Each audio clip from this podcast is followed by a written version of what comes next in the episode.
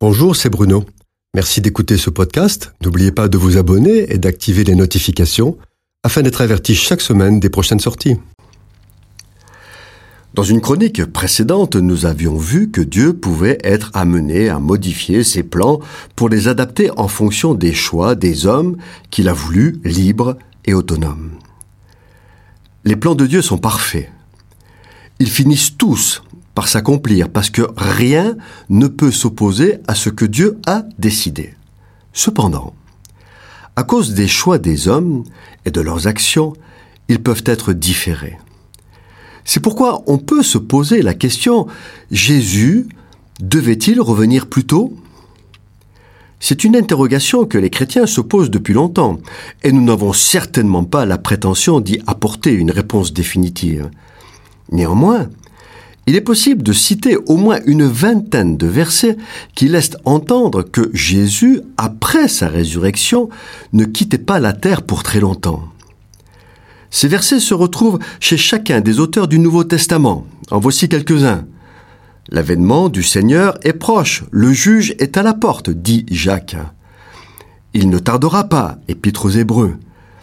La fin de toute chose est proche, Pierre. Oui, je viens bientôt, dit Jésus dans l'Apocalypse. Le Seigneur est proche, Paul. Les disciples n'écrivaient pas ces versets de leur propre volonté. Ils étaient inspirés par l'Esprit de Dieu. Nous croyons que c'est Dieu qui les a écrits. Et donc les disciples étaient certainement persuadés que Jésus allait revenir rapidement. Or cela fait tout de même 2000 ans. Et 2000 ans, c'est beaucoup un quart de l'histoire connue de l'Homo sapiens. Les scientifiques ne retrouvant aucune trace de l'homme au-delà de 8000 ans en arrière. Que s'est-il passé? Jésus est juif et s'adresse à ses disciples qui sont juifs.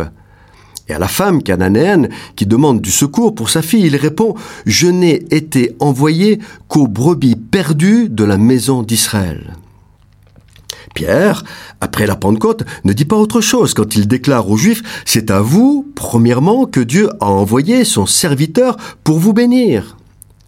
C'est donc aux Juifs que s'adressait premièrement l'Évangile, afin qu'ils entrent dans la nouvelle alliance et deviennent missionnaires.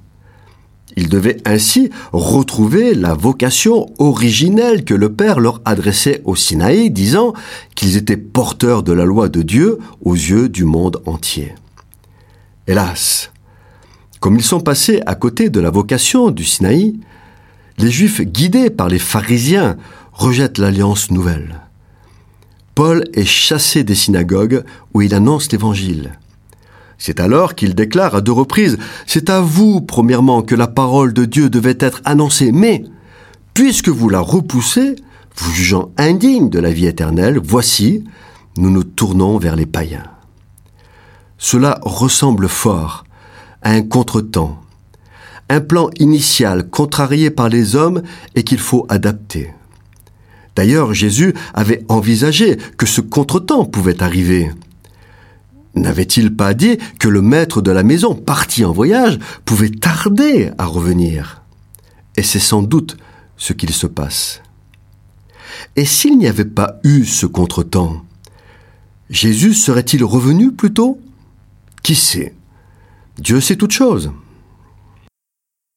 Cette chronique a été produite par Bruno Oldani et Jacques Cudeville.